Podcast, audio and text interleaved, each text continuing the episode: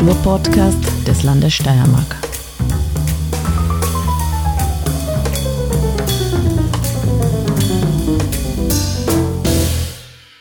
Herzlich willkommen bei einer neuen Folge des Kunstfunkens, des Kulturpodcasts des Landes Steiermark. Ich bin Petra Sieder-Grabner und führe heute durch die Sendung und freue mich sehr, Caroline Athanasiadis hier zu Gast zu haben. Herzlich willkommen, liebe Caro. Hallo, danke für die liebe Einladung. Ja, danke schön, dass du da bist.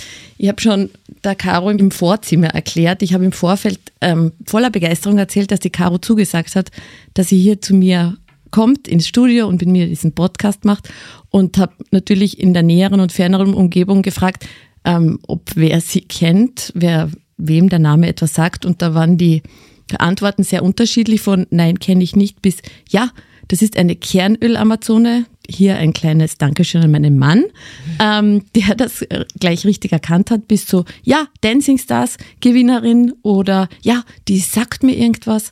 Also es waren ganz unterschiedliche Reaktionen. Jetzt habe ich hiermit ähm, die Caro schon ein bisschen vorgestellt. Das waren so die Schlagworte. Sie gehört zu den Kernöl-Amazonen, ist Kabarettistin, Musikerin, Schauspielerin, ähm, bezeichnet sich selber als klein und laut. Ähm, ja, das ist so. Das ist eine Tatsachenbeschreibung eigentlich.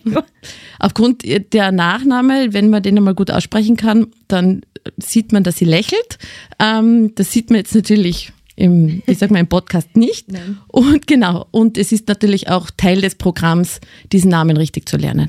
Ja, natürlich. Also das äh, war natürlich das Schönste nach Dancing Stars, dass so viele plötzlich meinen Namen aussprechen konnten. Ja, meine Familie ist mir auch total dankbar deswegen. Der Name weist natürlich darauf hin, dass du irgendwie doch mehr mit Griechenland zu tun hast.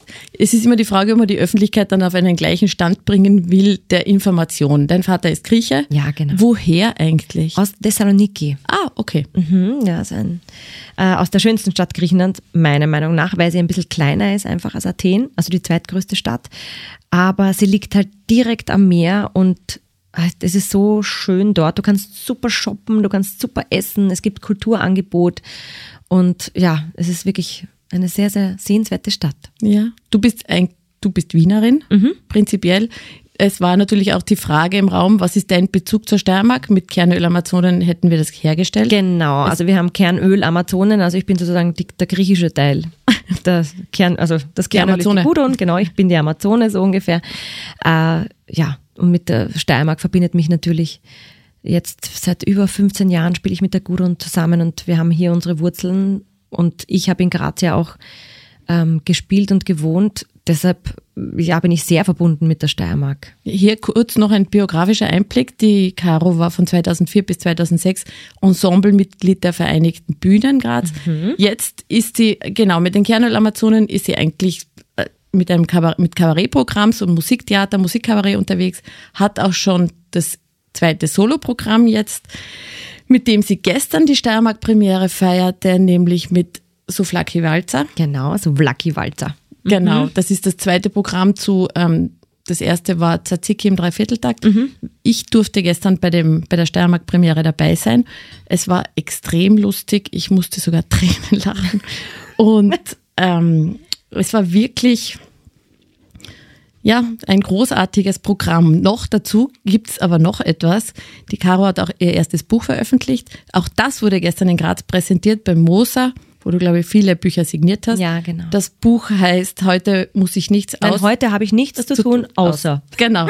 Also spricht vor allem, wenn man jetzt quasi den, den Zwischenton bei diesem Titel wahrnimmt, arbeitende Mütter an. Genau, so ist es. Oder beschreibt es, die Männer sollen es natürlich auch lesen. Du hast das gestern sehr schön erklärt, was für die Männer in dem Buch Ja, es ist erstens mal, äh, finde ich, dass, dass Männer uns dann vielleicht ein bisschen besser verstehen, also dass man dann vielleicht mehr Einblicke bekommt. Und es ist sehr humoristisch aufgearbeitet und es sind auch drei sehr lustige und aus dem Leben gegriffene Sexdialoge drinnen. ich sage, ähm, ja, wenn man Männer zum Lesen bringen möchte, dann muss man ihnen schon was bieten. Ja. Und das sind einfach sehr, sehr lustige Dialoge, die man sich durchlesen kann. Jetzt kommen wir noch ein bisschen zurück. Deine Soloprogramme vor allem spielen natürlich mit diesen beiden Kulturen. Ja, Griechenland, Österreich. Ja. Wie ist es eigentlich so bikulturell aufzuwachsen? Sehr schön. Ähm, und ich liebe Wien über alles. Ich bin dort aufgewachsen. Das ist mein Zuhause. Ich bin dort geboren, ja. Aber diese Wurzeln auch in ein anderes Land zu haben, wo du, also man kann sozusagen die Vorzüge von beiden Ländern genießen. Ähm, ich meine, griechisches Essen und überhaupt die griechischen Inseln und die griechische Kultur, ich meine, es ist einfach wirklich schön. Und wenn man dazu natürlich auch noch einen persönlichen Bezug hat, es macht es noch schöner und noch mehr besonders. Und äh, ich finde, dass man so, ja, also man kann einfach, äh, auch in Wien bringt mir das manchmal was, weil du du anders auffällst vielleicht oder andere Dinge auch einbringen kannst und auch umgekehrt. In Griechenland ist dasselbe. Es ist ja nicht so, dass ich, dass in Griechenland alles perfekt ist, aber ich auch sage, bitte, da könnt ihr euch schon von den Wienern oder den Österreichern was abschauen. Also es ist natürlich vice versa. Mhm. Es gibt kein Land, das perfekt ist oder das, wo du sagst, da, so gehört.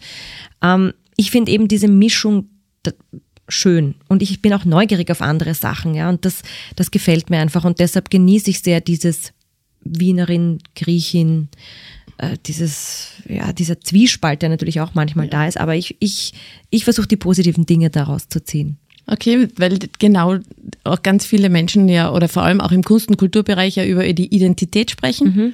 Oder auch wie, wie man damit umgeht, wenn man mit mehreren Kulturen ähm, zu tun hat. Oder meine, bei dir ist es anders, weil du in Wien geboren bist, aber es geht vor ganz viel, viele hadern dann mit sich, wenn sie woanders aufgewachsen sind und dann nach Österreich kommen, wie sie diese zwei Kulturen jetzt verbinden können oder überhaupt verbinden müssen oder wie man das dann. Ähm, ja, müssen betrachtet. tut man, finde ich, gar nichts. Ja.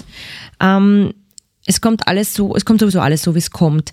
Aber verleugnen oder geheim halten, das funktioniert einfach nicht und das schadet einem selbst meistens auch. Mhm. Weil irgendwann, das hat mir meine Tante mal gesagt, sagt, irgendwann, äh, also wenn man älter wird, man will immer zu seinen Wurzeln zurück, man will wissen, wo man herkommt und warum man da ist. Das ist einfach, ich glaube, das bringt das Alter mit sich. Das ist irgendwie sowas. Äh, als Jugendliche interessiert dich das Jetzt und das Hier und ich will leben und ich will mich selber mal finden. Und dann, wenn man älter ist und vielleicht ein bisschen zur Ruhe kommt und diesen Blick aufs Leben hat, da fängt man an nachzudenken. Und ich glaube, deshalb ist es auch wichtig, dass man seine Identität nie verleugnet, egal wo man herkommt. Ja, das ist ganz wichtig, mhm. finde ich. Mhm. Und gerade in der Kunst ist das wichtig, weil alles, was du zurückhältst und verschließt, ja, das bricht irgendwann tausendfach aus. Und das finde ich eben nicht gut, dass man das. Hast du eigentlich längere Zeit in Griechenland verbracht? Nein, immer nur so Urlaubs, also urlaubsmäßig, also drei, vier Wochen oder sowas. Das war das längste, aber nein, nie länger. Leider. Jetzt steht in, wenn man auf deiner Homepage so nachschaut, unter Sprachen bei Griechisch Grundlagen. Ja. Wie, wie deutest du das? Weil naja, ich verstehe es. Also ich verstehe, wenn sie sich unterhalten. Ähm, das Sprechen ist sehr schwierig, weil in, also in Österreich wird man nicht wirklich mit Griechisch konfrontiert. Mhm. Da ist noch eher die Wahrscheinlichkeit, dass du Englisch hörst oder dass du Französisch, Spanisch, ähm, Türkisch, also bei mir, da wo ich im 16. gewohnt habe, ja, Kroatisch, das hört vielleicht noch, aber äh, Griechisch, das, das hört man nicht. Das heißt, ich kann mich verständigen, ich komme auch in Griechenland super durch, ich kann auch alles bestellen, ich kann überall, das kann ich schon, deshalb sage ich Grundlagen. Aber so, so richtig, wenn die mal richtig Gas geben und äh, politische Diskussionen haben, ja, da kann ich, verstehe ich kein Wort, da kann ich überhaupt nicht mitsprechen, weil ich einfach das viel zu wenig spreche, viel zu wenig übe. Und beim Lesen ist es auch so, das habe ich mir selber beigebracht, da bin ich auf Volksschulniveau. Also da muss ich wirklich so mit dem Finger, muss ich dann laut lesen, dann höre ich das Wort und dann weiß ich, was es heißt, ja.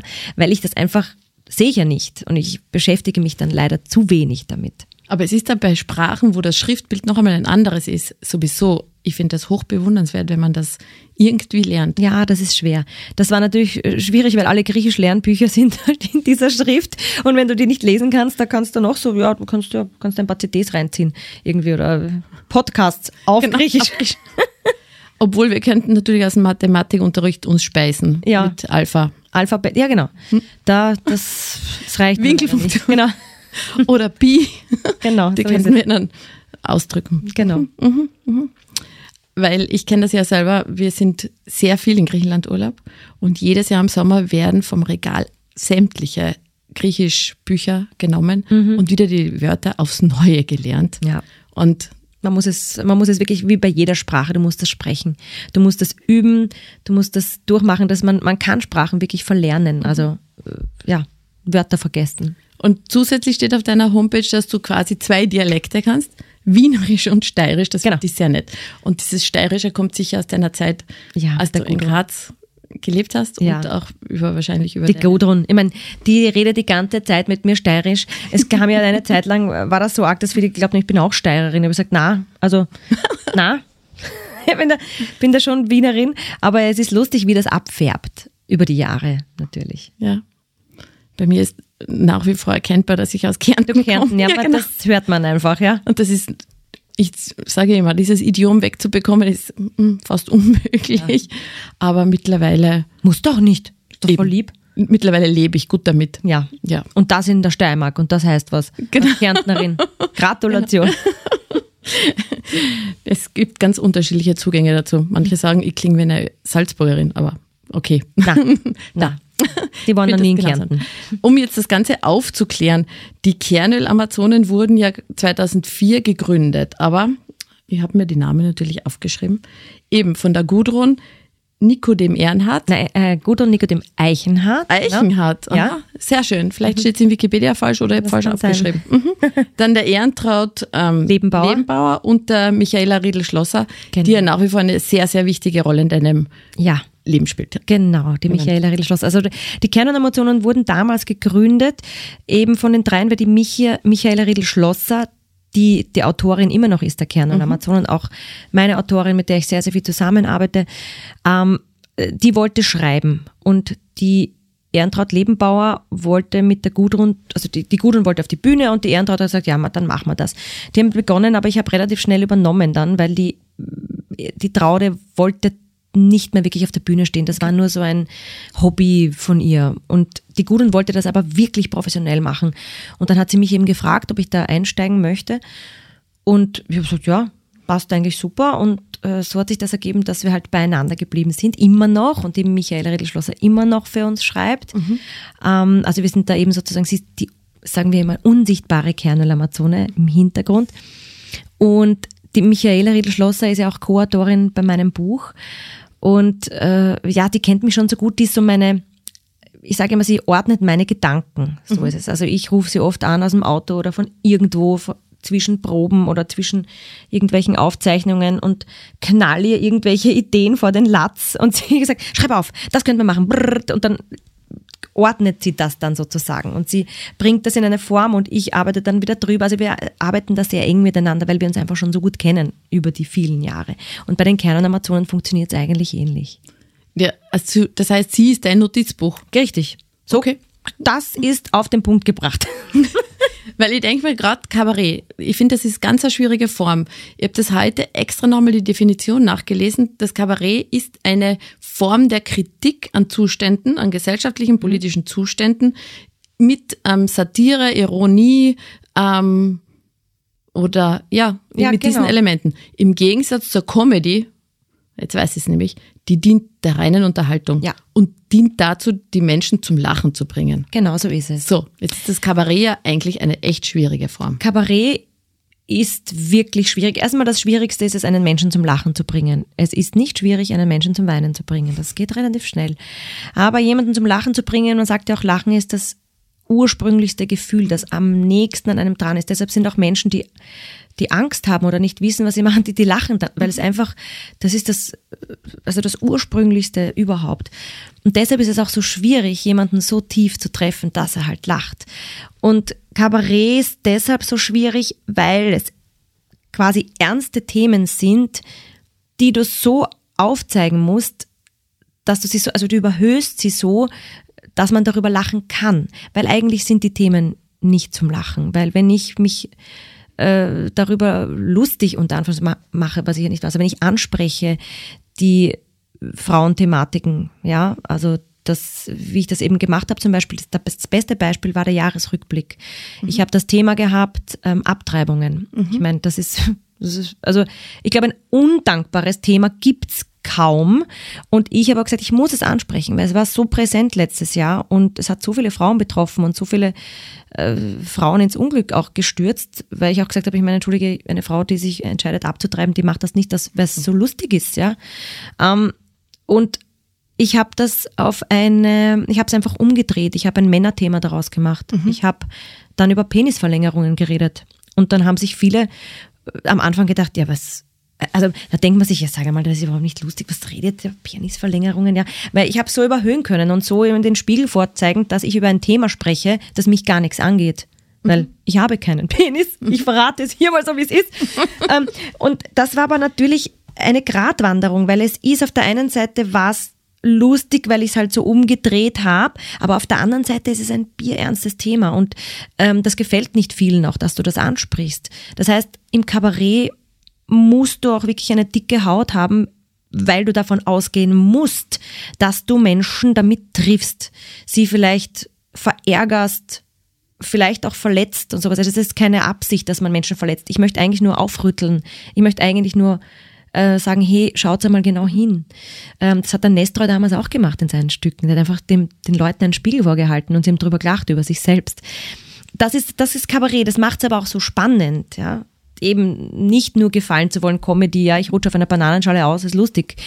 Ist auch eine Kunst. Aber es ist mir halt zu wenig, sage ich einmal so. Aber ich kann sehr lachen über Comedy auch. Also ich finde es großartig muss ich sagen.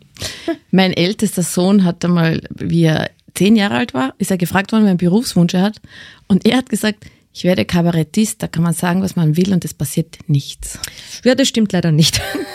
das stimmt leider nicht. Aber das ist natürlich sehr Er meinte cool. damals, glaube ich, die Konsequenz. Ja. Das ist, dass man Aber es ist sehr cool. Man kann natürlich einiges vielleicht mehr sagen als ein Politiker. Mhm. Das muss man äh, schon, obwohl mittlerweile habe ich manchmal das Gefühl, manche Politiker sind Kabarettisten, weil was die so von sich geben, da denke ich mir, das kannst du jetzt aber nicht ernst gemeint haben.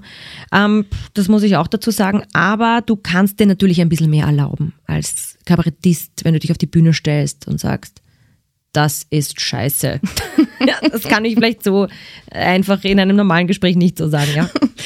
Jetzt ist, natürlich kommt jetzt gleich die Frage, wie viel von deinem persönlichen Leben steckt jetzt in deiner Rolle auf der Bühne? Also ich habe dich gestern erlebt, du, das ist ja quasi, man stellt sich ja schon bloß auch auf der mhm. Bühne. Und die, das Publikum kennt dich dann mehr, du hast aber keine Ahnung, wie die Biografien sind, die da jetzt ja. sitzen. Das stimmt, also man entblößt sich schon. Es ist viel Persönliches dabei, weil ich ja meine persönlichen Erfahrungen auch verarbeite. Und ich verarbeite auch die Themen, die mich tangieren, weil ich möchte nicht über irgendetwas sprechen, wovon ich keine Ahnung habe. Da wären wir wieder beim Politiker, ja. Also, so, also ich, ich, kann, ähm, ich kann etwas nicht verkaufen, unter Anführungszeichen, auf der Bühne, wozu ich nicht 100% stehen kann und wo ich dann auch nachher Rede und Antwort stehen könnte das kann ich nicht. Und deshalb ist immer sehr viel Persönliches drinnen. Aber es heißt nicht, dass es nur mich selbst betrifft, sondern vielleicht ist es von einer Freundin auch oder mhm.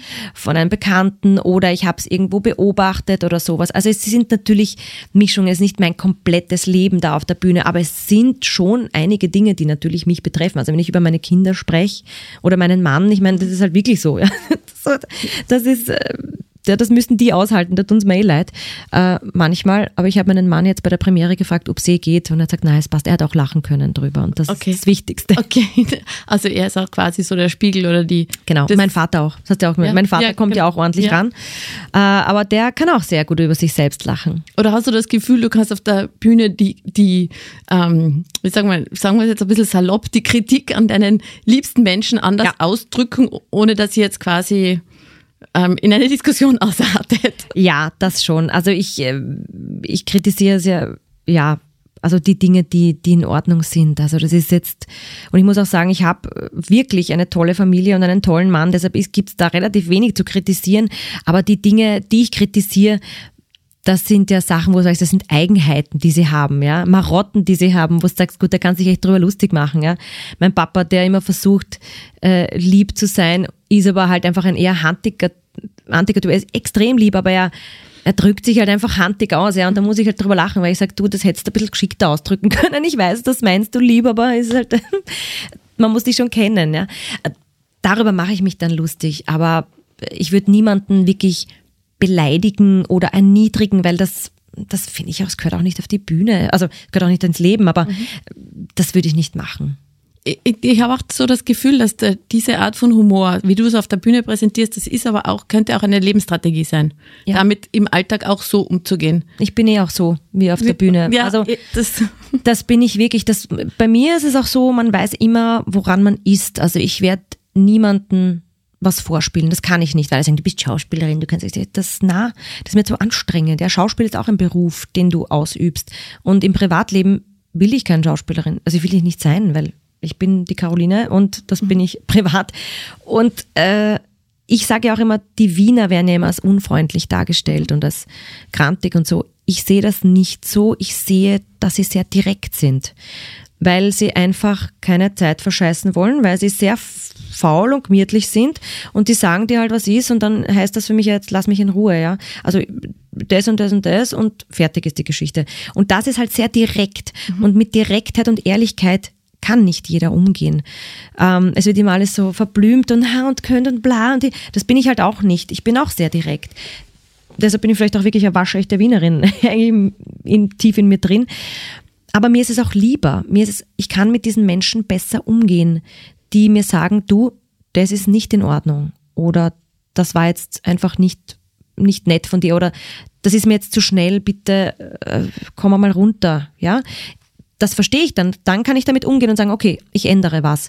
Aber dieses äh, äh, ins Gesicht lachen und dann umdrehen und so, das war nie meins. Also das ist so, ich kann mit dieser direkten Art einfach viel besser, viel besser umgehen. Und ich bin auch so auf der Bühne. Bin einfach sehr direkt. Mhm. Und da viele sagen, na, das kannst du, vor allem als Frau, oh Gott, als Frau, das kannst du nicht sagen. Und ich denke mir, wieso? Also, wo ist der Unterschied? Ich, das ich denkt man sich, ja, das denkt man sich eh oft. Ja. Wo ist der Unterschied?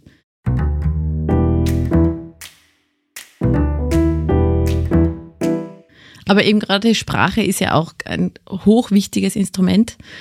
Ich merke auch auf der Bühne, du bist auch eine Wortakrobatin. Das ist sehr lustig, so manche Wortspiele, ja. die dir dann so einfallen in der, in der Assoziation. Wie viel bei einem Programm bleibt eigentlich Spielraum für die Improvisation? Passiert da an Abenden unterschiedliches? Naja, ist jeder Abend anders. Das, ja. das ist definitiv. Und je länger ein Stück geht, desto freier wird er. Weil am Anfang hängst du schon noch am Text und versuchst irgendwie den Faden nicht zu verlieren. Aber ich liebe die Interaktion. Also ich liebe das, wenn dann irgendjemand was reinredet und ich unterhalte mich dann mit dem. Weil deshalb stehe ich auf der Bühne. Deshalb liebe ich ja das Medium Bühne so. Mhm. Ich habe mich damals auch wirklich äh, dazu entschlossen, ich hätte eine Zeit gehabt, da hätte ich mehr irgendwie in Film gehen können und so. Das habe ich aber dann nicht gemacht, weil ich gesagt habe, ich möchte die Reaktion der Leute, ich möchte das Unmittelbare.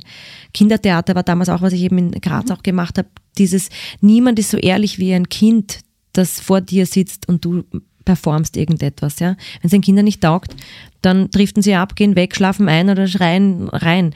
Und der Erwachsene ist eigentlich auch so. Ja, also der Erwachsene will auch äh, dabei sein dann. Und mir taugt das halt, dieses Miteinander. Das ist einfach großartig. Du hast das eh kurz angesprochen, in deiner Grazer Zeit, da hast du eigentlich sehr ernsthafte Rollen gespielt. Mhm, ja. Anne Frank, Marie Anne Antoinette. Frank, genau. Das sind aber jetzt Frauenfiguren, da ist eher weniger zu lachen. Ja, weniger. Also Anne Frank war, war wirklich, also mit Anne Frank habe ich einige äh, sehr, ich sag's einmal, heftige Vorstellungen gehabt, weil natürlich auch reine Schülervorstellungen waren. Und da waren auch so, was das, 15-, 16-Jährige, die einfach eine andere Lebensphase haben. Das ist halt so. Ich habe jetzt auch einen 13-jährigen Sohn, der ist auch voll in der Pubertät.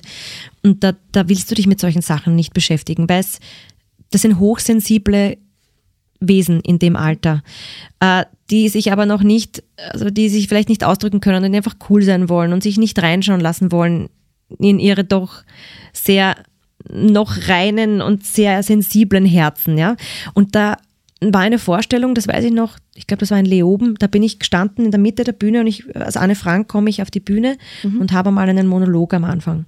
Und ich habe mich hingestellt und dann war halt einfach, weißt du, so,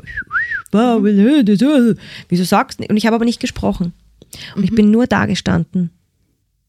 Und ich habe nichts gesagt. Und es ging aber weiter und die haben einfach weitergeredet, weiter, bis und ich bin, ich bin wirklich gestanden und es waren, äh, die Kollegen haben dann gesagt, es waren über eineinhalb Minuten und eineinhalb Minuten auf der Bühne zu stehen und nichts zu sagen und nur zu stehen, ist wirklich, es fühlt sich an wie drei Stunden, das ist ein Wahnsinn. Aber ich habe gewusst, ich muss das jetzt halten, ich muss jetzt da stehen bleiben, das muss ich jetzt einfach aushalten. Und dann hast du gemerkt, wie die Kinder und Jugendlichen einfach sich selbst dann gegenseitig gedrosselt haben und gesagt haben, "Psst, okay. Äh. Und irgendwann war es dann mucksmäuschen still und dann habe ich angefangen. Und ich bis, also bis am Ende meiner Zeit eben, wie ich dann äh, aufgehört habe in Graz, haben sie gesagt, das war das Ärgste. Meine Kollegen haben gesagt, das war das Ärgste. Ich wäre ja abgegangen, ich hätte mir das nicht gefallen lassen. Das ist ein Wahnsinn, was du da ausgehalten hast. Und ich weiß auch noch, das war wirklich heftig, aber das war notwendig, ja.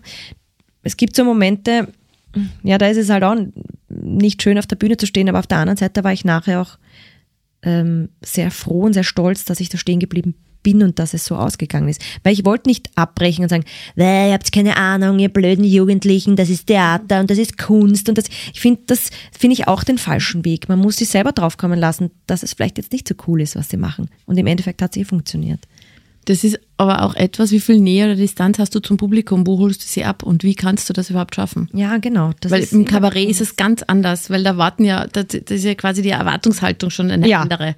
das Sich stimmt. Dort, sich dort reinzusetzen. Ja. Oder bei einem Theaterstück. Theaterstück, wo man das Da keine weiß Komödie ist. Ja, genau, das weiß man dann schon. Aber es macht beides Spaß. Es macht, es macht Spaß, in eine Rolle zu rein, also reinzuschlüpfen äh, und Kabarett zu machen.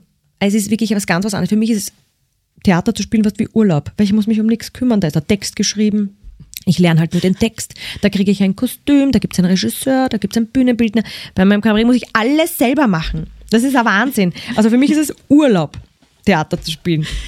Mir ist ja ähm, beim, bei der Durchsicht deiner Biografie ein Stück ins Auge gehupft. Nämlich, du hast irgendwann sogar Text und Regie ist alles von dir, Josephine Mutzenbacher. Ja. Als, das stimmt. Ja, weil es ist nämlich lustigerweise, nein, lustigerweise, aber die Ruth Beckermann, die Regisseurin, hat ja jetzt einen Film gedreht, wo sie ja quasi die Mutzenbacher in einen in eine heutige Zeit kontextualisieren möchte, vor allem weil dieses Thema Sex und Sexualität ja so omnipräsent ist. Gell? Ich habe mir überlegt, was, wie hast du, wie, wie bist du mit diesem, das ist ja eigentlich ein kontrovers diskutiertes Thema, Ja, die total. Mutzenbacher. Wie bist du mit der, Also ich habe eine A Cappella-Gruppe gehabt, vor Ski hat die geheißen, vier Frauen und es ähm, gab eben einen Text, äh, den hat ein, ein älterer Herr geschrieben gehabt und hat inseriert in eben einer Zeitung. Er hat die sieben, sieben Lieder der Josephine Mutzenbacher, also er hätte Liedtexte über die Mutzenbacher, so lustige, geschrieben. Ob das jemand vertonen möchte, also er hat nur den Text gehabt. Und ähm, die Leni Lust, die eben bei Forschie auch Gründungsmitglied war, die hat das irgendwie entdeckt und hat gesagt, das machen wir.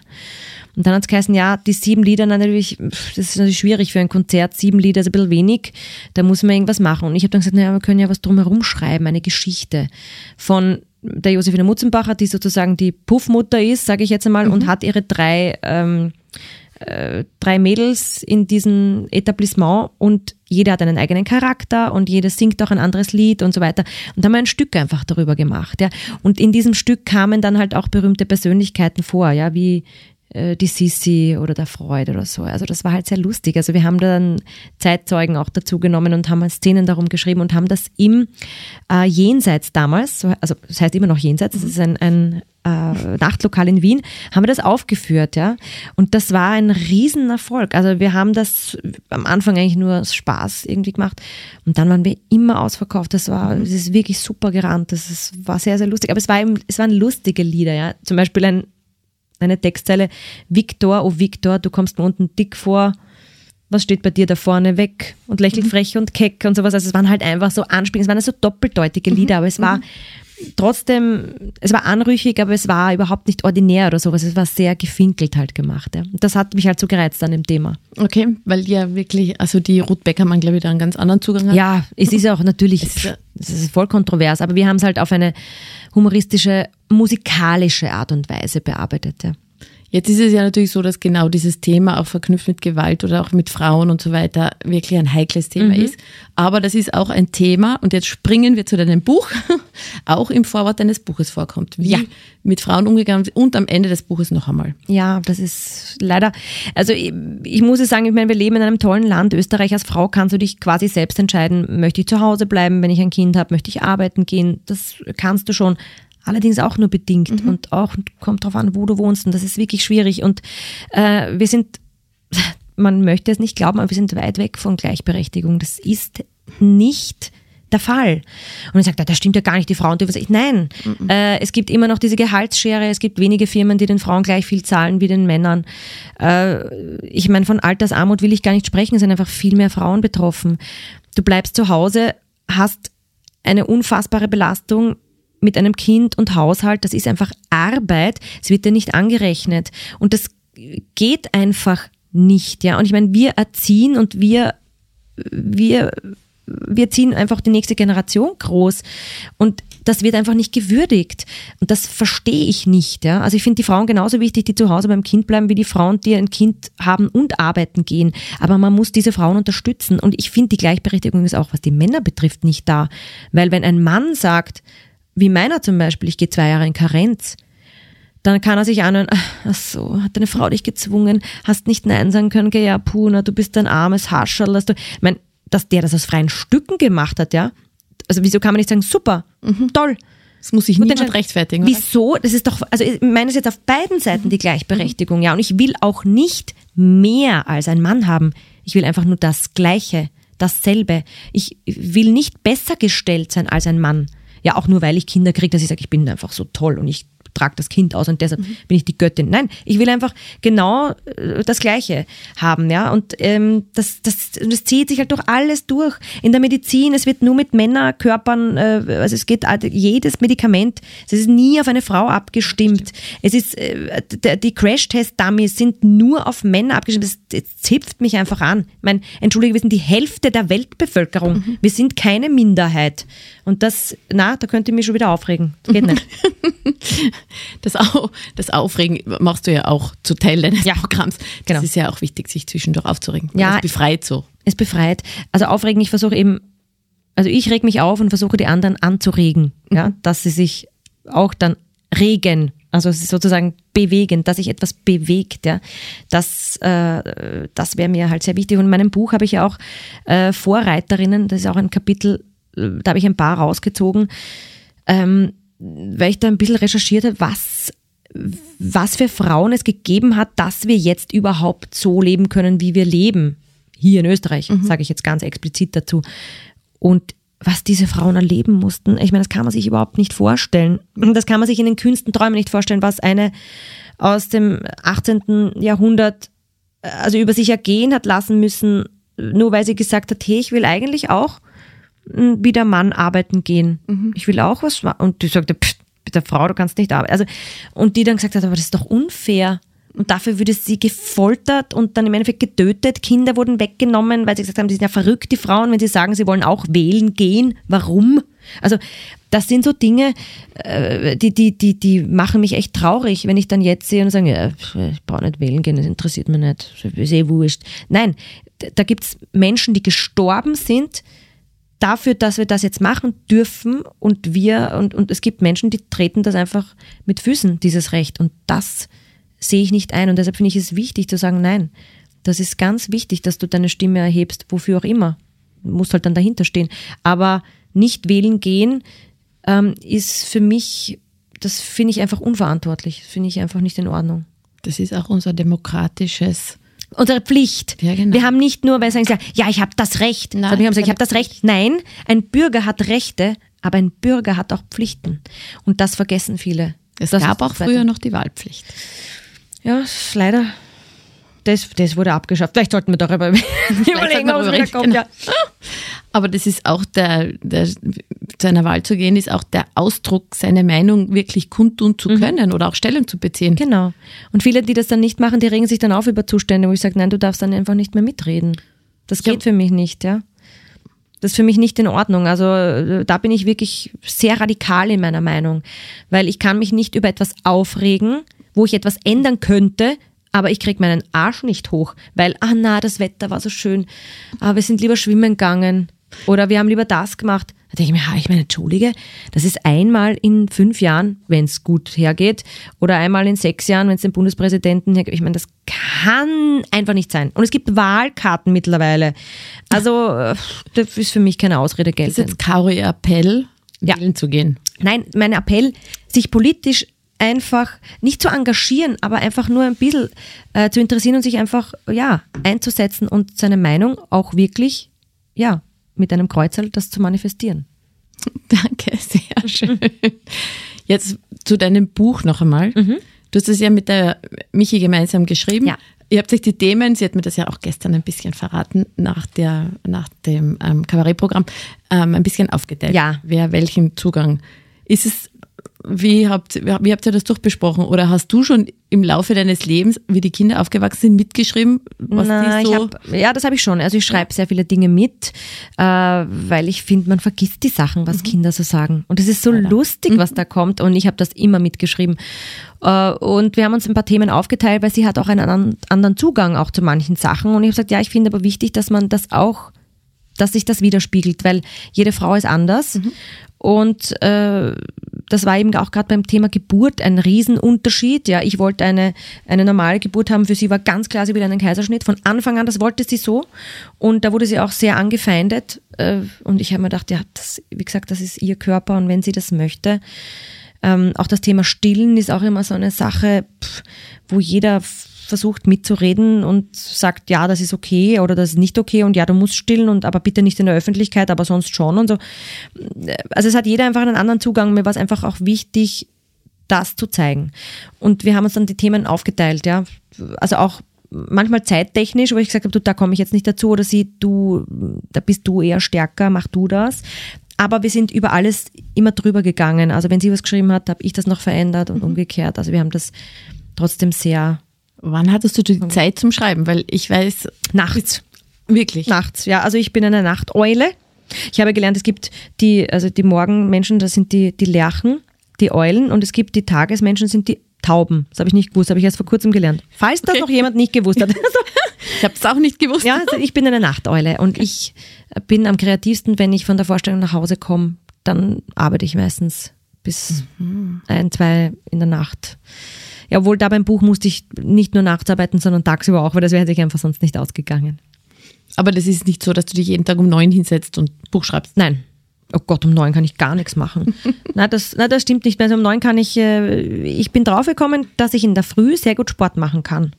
Das hätte ich mir nie gedacht früher. Aber das kann ich ganz gut. Aber so mich hinsetzen und was lernen oder so richtig, das, das bin ich nicht um neun in der Früh. Da bin ich. Nein. Wenn du so lernen, gutes Stichwort, dein Kabarettprogramm, dieser ganze Text, also diese ganzen Texte, wie, wie stellst du dir das vor, dass du da auch nicht hängen bleibst? Ja, ich mache mir Eselsbrücken. Also ich bin ein, ich versuche mir wirklich Eselsbrücken zu bauen, weil sonst wäre ich komplett verloren. Und ja, mein Kabarettprogramm hat 13.000 Wörter. Ich habe es durchgezählt. Also ich habe es durchzählen lassen. Äh, das ist, habe ich mir auch gedacht, das ist wirklich viel. Also sind die Lieder halt auch drinnen. Aber ja, ich, ich habe kein fotografisches Gedächtnis, also ich muss es lernen.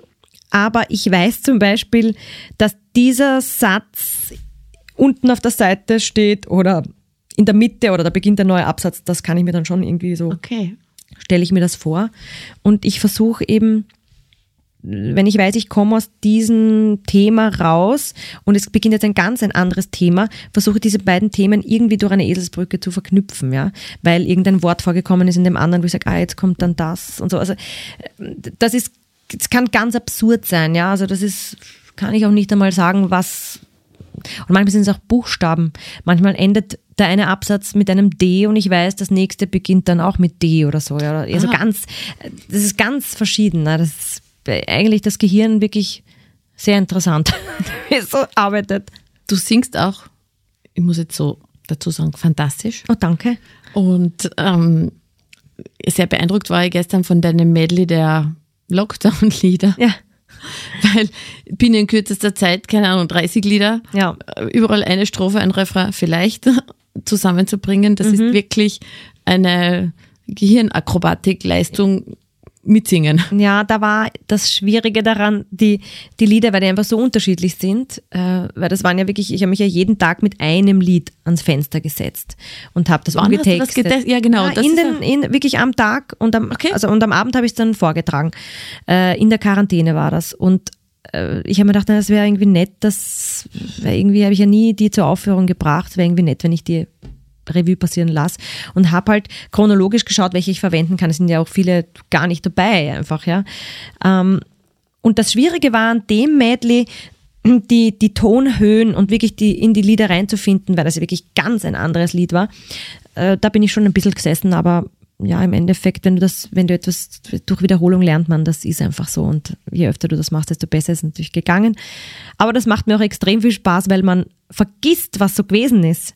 Und dieses Medley erinnert halt an ein paar Wörter wie eben sozialer Kontakt, Baby, Elefant, Maskenpflicht und so. Ja, das sind halt so Wörter, die, die entstanden sind erst und die, wo du sagst, ah ja, das war ja, ah ja, das war ja, und der Baumarkt wieder aufgesperrt, das war ja ein Riesenthema. Die Baumärkte sperren wieder auf, überall die Schlagzeilen und du denkst dir jetzt, ja, ich meine, ja, das ist so absurd halt, ja. Singen tust du ja nach wie vor auch in einer Formation, oder? Ja, äh, mit Ashanti Wiener Capella. Das äh, ist wie vor Skino haben wir jetzt einen Herrn auch dabei. Mhm. Und da werden Wiener Lieder zum Besten gegeben. Also moderne Wiener Lieder, also, also man sagt immer so schön Weltmusik, aber es ist ein, es hat einen sehr wienerischen Einschlag. Das ja. ist, genau. Sehr schön. Was sind so deine nächsten Pläne? Meine nächsten Pläne sind, ich werde im Sommer nach ich glaube, über zehn Jahren wieder in einem reinen Theaterstück auftreten. Mhm. Und zwar im Zerrissenen mache ich die Kathi. Das ist eine Traumrolle, die wollte ich immer schon mal spielen. Also das war auch mitunter ein Grund, warum ich überhaupt diesen Beruf ausüben wollte, weil ich das als Kind gesehen habe, mit dem Ludwig Hirsch damals in der Hauptrolle. Und es hat mich so fasziniert, dass ich gesagt das will ich einmal machen. Und jetzt im Sommer ist es soweit in Stockerau. Ähm, Sommertheater mhm. mache ich das und also das ist jetzt so mein nächster Plan. Und sonst bin ich mit den Kern- und Amazonen einfach sehr viel unterwegs und mit meinem, äh, mit meinem Solo, das ich jetzt ja gerade, wo ich Premiere hatte, das bringe ich jetzt mal in Österreich unter ein bisschen.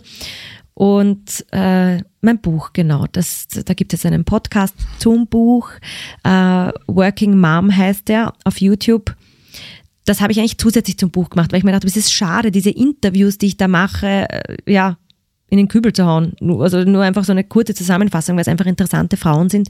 Und das möchte ich auch dann weiterführen, weil ich gemerkt habe, das ist echt toll, mit arbeitenden Müttern zu mhm. sprechen und auch anderen arbeitenden Müttern zu sagen, hey, ihr seid nicht allein.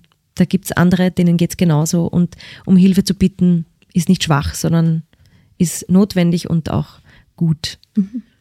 Und sich auch gegenseitig zu unterstützen. Genau. Mhm. Ganz wichtig. Genau. Liebe Caro, danke, danke vielmals für dieses Gespräch. Ja, danke. Ich habe den Eindruck, wir könnten stundenlang ja, weiter plaudern. Ich schaue aber so auf die Uhr und sehe schon, es ist ein Podcast mit Überlänge. Ja, ja stimmt. Der Titanic. Genau. Der Film Titanic. Wir haben das so wie Überlängenfilme. Genau. Genau. Danke vielmals. Dankeschön. Und bis zum nächsten Mal. Tschüss. Tschüss.